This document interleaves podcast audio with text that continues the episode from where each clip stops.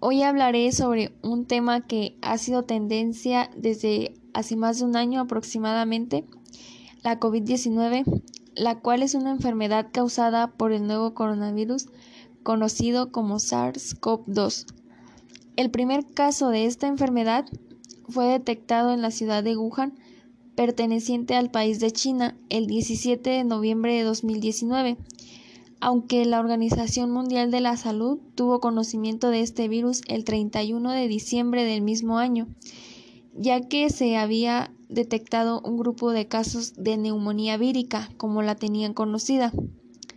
Los síntomas más habituales de la COVID-19 son fiebre, tos seca, cansancio. Otros síntomas menos frecuentes y que pueden afectar a algunos pacientes son pérdida del gusto o el olfato, congestión nasal, conjuntivitis, dolor de garganta, dolor de cabeza, dolores musculares o articulares, diferentes tipos de erupciones cutáneas, náuseas o vómitos, diarrea, escalofríos o vértigo. Entre los síntomas de un cuadro grave de la COVID-19 se incluyen disnea, dificultad respiratoria, pérdida de apetito, confusión, dolor u opresión persistente en el pecho, temperatura alta por encima de los 38 grados Celsius.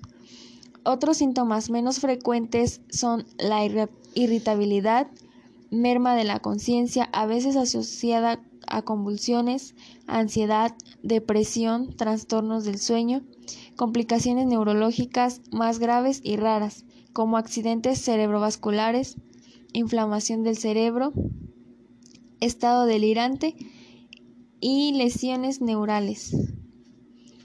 Las personas que corren más riesgo de contagiarse son las que tienen más de 60 años y las que padecen afecciones médicas como hipertensión arterial, problemas cardíacos o pulmonares, diabetes, obesidad o cáncer, y corren un mayor riesgo de presentar cuadros graves. Sin embargo, cualquier persona a cualquier edad puede enfermar de COVID-19 y presentar un cuadro grave o morir. Las medidas de precaución que debemos tomar para prevenir el contagio de la COVID-19 son lávate las manos con frecuencia, usa agua y jabón o un desinfectante de manos a base de alcohol. Mantén una distancia de seguridad con personas que tosan o estornuden. Utiliza mascarilla cuando no sea posible mantener el distanciamiento físico. No te toques los ojos, la nariz ni la boca. Cuando tosas o estornudes, cúbrete la nariz y la boca con el codo flexionado o con un pañuelo. Si no te encuentras bien, quédate en casa. En caso de que tengas fiebre, tos o dificultad para respirar, busca atención médica.